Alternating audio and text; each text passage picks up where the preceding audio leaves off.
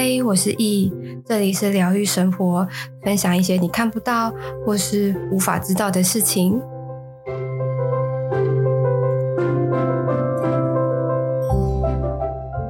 嗨，各位，今天要跟大家分享就是久违的呃心灵状态跟颜色。但我觉得可能因为最近可能是水逆的关系哦，因为我今天录音的时间刚好是十二月三十号。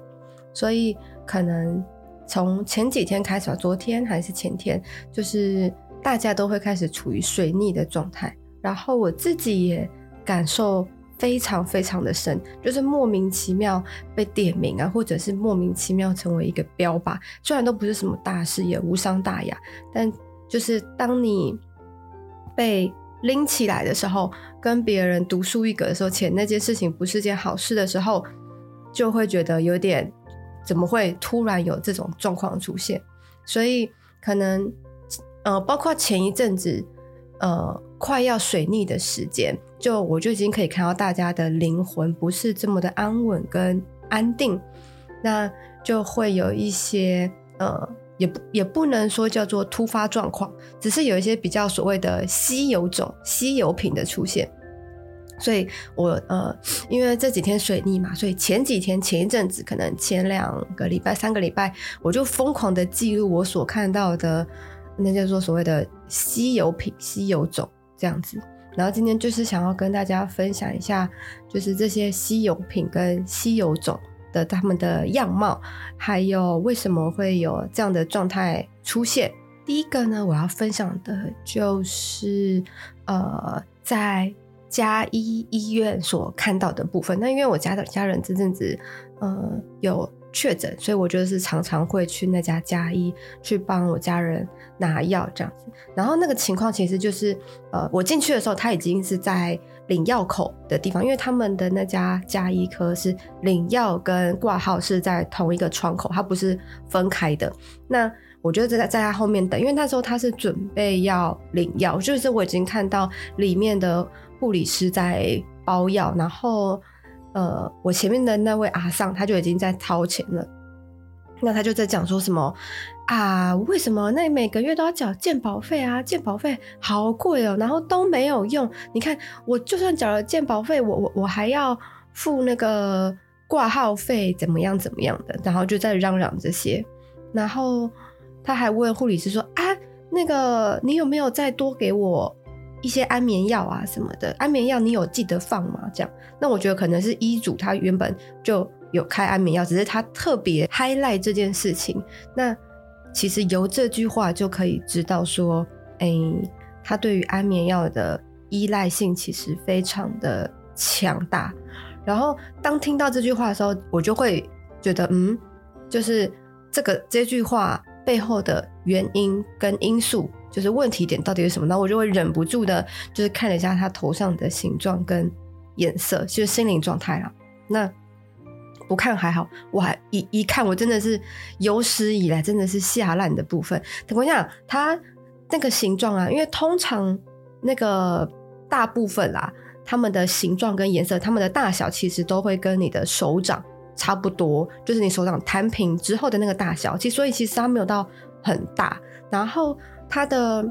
呃，因为是立体状的关系，所以其实当你握拳的时候，它的宽度大概就这样子而已，所以其实没有到非常的嗯庞大这样子。那我那时候看到它的时候，它它的高度大概是呃女生拳头大概三个高度，然后它的宽度大概也是两个拳头，意思就是说它其实比我平常看到的还要大，大概一倍半左右，甚至到两倍。然后我想说，哎呦，怎么会这么这么大？而且它的它的整体啊，看起来很像是，呃，不知道大家有没有看过那个汤婆婆？汤婆婆她在前面几集的时候，她呃，不是前面几集啊，就是前面刚开始的时候，呃，那时候小小千刚千寻刚进去，呃，去打扫的时候，有碰到一个叫做呃地。呃，土地公，可是大家那时候都不知道他是土地公，是就是一坨烂泥，然后这样慢慢滑进去，然后全身都很臭，然后很大，然后大家都避之唯恐不及的那个地方。然后我看到的时候，它就是长那个样子。我想说怎么会啊？或者是说大家有没有看过那个皮卡丘？它里面有一个神奇宝贝叫做臭臭泥，就是像那个样子，只是说它身上还插插了很多一些树枝啊，或者是一些五维博诶，然后都插在那个那个泥泥土的里面。然后它的颜色就是整整坨基本上都是那种土色、咖啡色、黑色，很浊的颜色。然后完全没有任何的光泽感，然后不从它那个身上啊，那个灵魂的身上，它会不断的冒泡，它就是那种流脓，就是当砰砰那当身上那个泡泡破掉之后，它就会消失，然后再慢慢慢慢从其他地方就是冒一点小泡泡，然后破掉，就有点像岩浆它在流的时候它冒的那种小泡泡一样。然后我想说哇，怎么我我我从就是这种奇异种，我真的是第一次看到，然后我就会。因为他那时候还还正在拿药，所以我势必还要在后面等。我就花了一点时间去看一下他的心灵状态，然后哇，真的他的负面能量非常的强，然后不断的觉得呃有那种全世界都对不起他的感觉，然后他整个心灵状态已经被整个普世价值啊，然后自我的约束全部给捆绑。捆绑住了，然后他自己也不觉得这件事情需要去理清，需要去理解，然后他的不解会让他变成像鸵鸟心态一样，反正我就放着，总有一天会好。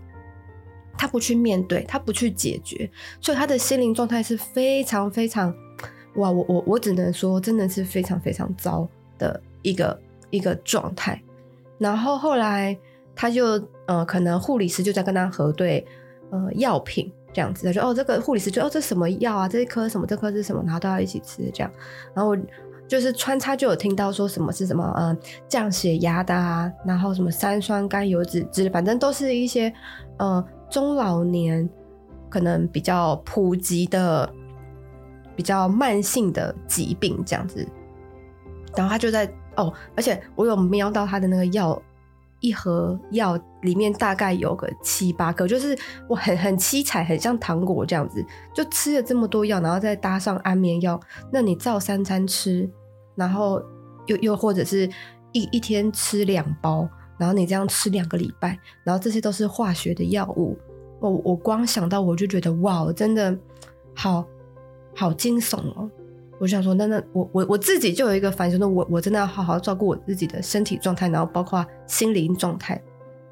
那当然，这个就会跟呃你的平常的饮食啊、健康啊、生活会有非常大的关系，然后也加上日月累积啊，这些我们就先不谈，或者是未来有机会的话，我们也可以聊聊关于健康饮食的部分。对，反正总而言之，那个时候我看到他的那个心灵状态的时候，我就觉得说，哇，就是。真的怎么？我人生第一次看到这样，然后我就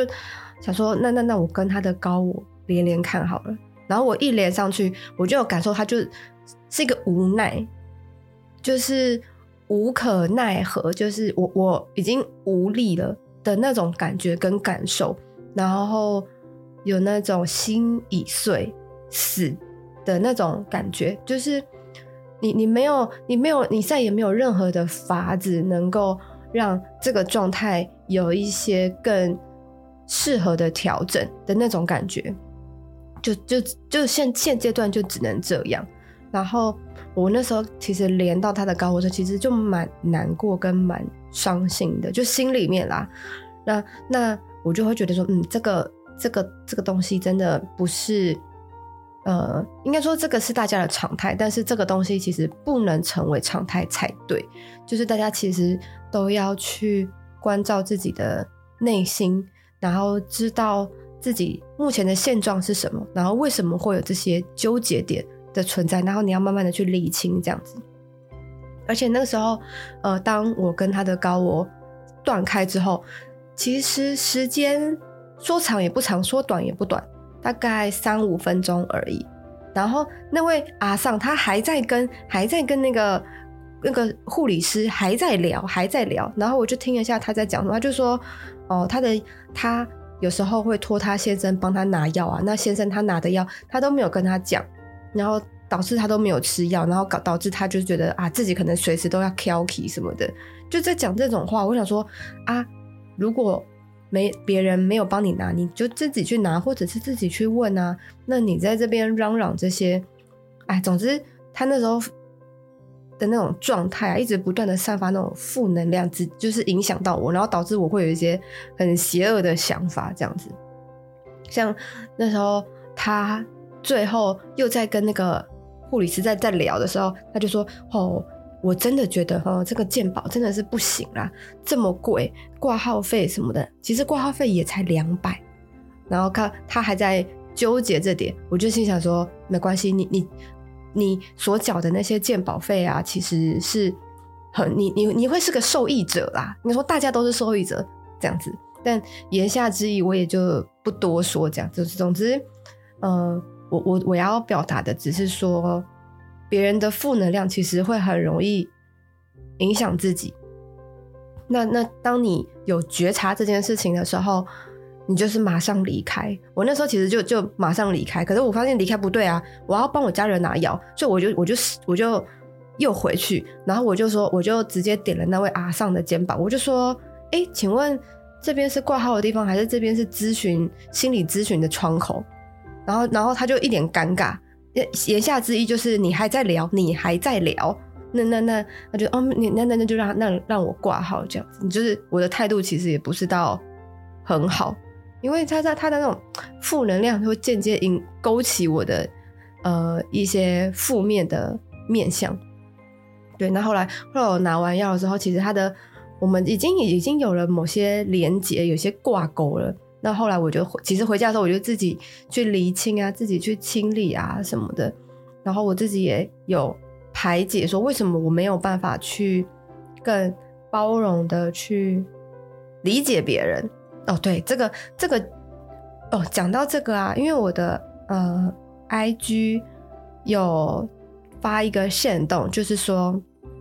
呃，给明年。的关键字，然后有三个，然后我印象当中就会有呃自信啊、希望啊，跟一个同理。因为圣诞节的时候啊，就是我有参加一个活动，那那个老师他有请我们每个人抽一支天使的精油，那我抽到的就是同理，我就想说同理，那跟我昨天在那个 IG 活动上面。看到的字是一模一样，就是我可能在明年的时候，这个同理这件事情会成为我明年的主要的课题，而且已经重复两次了。我想说，哇，这件事情好像我真的要认认真真的记得这样子啊。对，我我好像又讲歪了。好，那我们我们再拉回来。然后哦，对，这个就是我看到的第一个所谓的呃奇异种的目前的心灵状态这样子。然后再来呢，我要分享第二个奇异种，就是因为我们公司前阵子有来一个新人，那他是一个 PM。其实我那时候一看到看到他的时候，我就觉得，嗯，他的频率很低，但是我也说不上来。所以那个时候，呃，因为我为了我之我就之，因为我们之后有可能会一起共事，所以那个时候我就忍不住了，看了他的心灵的状态跟颜色，然后。他看我，其实我我看到的时候，我也就是有点傻，因为我也第一次看到他，就是看到心灵颜色是这样子的，他就是很像呃很萎靡的海带，就是不知道大家有没有看过那个小美人鱼，其中有一幕就是小美人鱼她爸爸呃为了要救小美人鱼艾丽儿，然后就去乌苏拉那边，就是叫乌苏拉去救艾丽儿，那乌苏拉最后食言，就把小美人鱼她爸爸用。魔法变成一个很萎靡的小海带，然后依依附在那个呃墙的旁边，就是像那个样子，就是非常的萎靡不振，然后非常的呃没有任何的朝气这样子。那我就想说，为为什么他的心灵状态跟他的呃我们平常在沟通的感觉完完全全不一样？就是他没有没有任何的。呃，心灵的那种滋养的感觉。那后来前阵子，呃，因为公司有办一些活动，那就有跟他聊天，然后才发现说他每天都会喝酒。当然，我不是说每天喝酒这件事情是不好的，就如果你可能女生可能每天喝可能一百 CC 啊，一百五十 CC 的热红酒，其实对女生的身体来讲是是很棒的。那他就跟我讲说，他每天都在喝酒，然后他喝酒的原因就是想要很很晕，然后很迷茫，他就觉得很舒服，然后整个意识非常的不清楚，他就觉得非常的棒。然后我就问他说：“哎、可是那你喝酒了，你隔天不会宿醉吗？”他就说：“我宿醉起来很棒啊，就是不用面对现实。”我听我听到我就啊，那那然后我就再问他，我就说：“那你呃，在喝酒的当下你会头晕，那你没有办法想事情，那你怎么办？”他就说：“那就很好啊。”那然后我就说：“那那你平常生活当中有没有一些事情是你必须要很清楚的呃？”状态下面才能够去思考的，然后他就说，嗯，就除了工作之外，我就就都是希望处于一个酒醉昏睡的状态。我说啊，所以你平常可能对于你自己的呃生活啊，或者是你自己啊，都没有什么事情是需要去厘清的，或者是需要计划的吗？他就说计划要计划什么？你说找工作吗？我说呃，不是不是不是，可能就是对于你的人生，呃，除了工作之外。有一些规划，像是你今年想要做什么事情啊，或者是你想要体验什么啊，诸如此类的。我不不见得是说哦，你一定要要有一个远大的目标，一定要赚大钱或什么的。那甚至也可以说，可能有没有运动啊，或者是健康饮食啊之类的。他说没有，我这些我都就是随心所欲，工作生活都那么痛苦，我就只是想要不断的喝酒，然后很忙，这我觉得很开心。就是除了工作之外的状态，他都会希望处于这样的一个呃氛围。我就想说，哇，难怪难怪难怪他的那个那个心灵状态会是这样的一个一个呈现这样子。那后来前几天又因为工作的关系，我们又有。在聊天，那他对于呃身心灵啊，或者是对于呃高我啊、小我啊，或者是守护灵啊，他完完全全没有任何的概念，然后也对于这种事情，他会觉得，呃，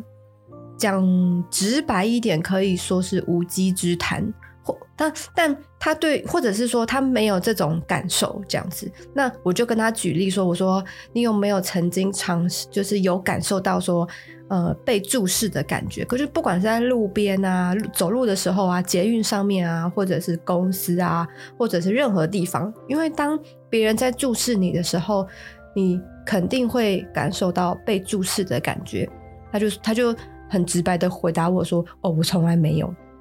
我说。这这这就是会有两种可能，第一种可能就是他对于这种感知能力是平常没有在练习的，或者是从来不会去有这种自我感受的自觉。那第二种当然就是哦因为没人在看他，所以他当然不会有这种感受。对，那我觉得不管是什么，其实他可能从来没有接触过这方面，或者是没有人可以跟他讲，就说哎，除了呃。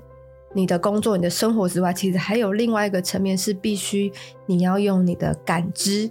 去理解这个世界的，而不是用你的头脑、用你的脑袋、用你的眼睛去理解这个世界。对，所以那个时候他一讲的时候就，就嗯，OK，好，那他我们他他的其他的 team 的同事，他就跟我讲说，哦，因为他对于这一块可能还算是新手，还算是小白，可能。我讲的东西可能会有一知半解的状态，没有没有没有概念。那我听了说，哦，好，那那没关系，就是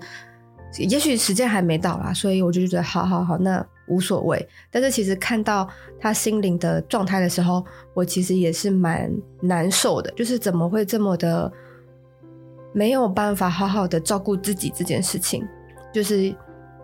呃，你用你所有的物质的。的现实的东西来去折磨自己，工作折磨你，社会折磨你就算了，你自己也要折磨自己，不好好的去呵护自己、爱惜自己，那就是这件事情其实让人很心疼的。然后后来他就有跟我说，那那那他想要做的话，那他该怎么？就是起手是什么？是是什么？那我就说，那你就是先去冥想。然后他对我，他对冥想这件事情，他也没有办法。理解，我说哦，冥想其实讲直白点就是专注当下。以现阶段的他来讲，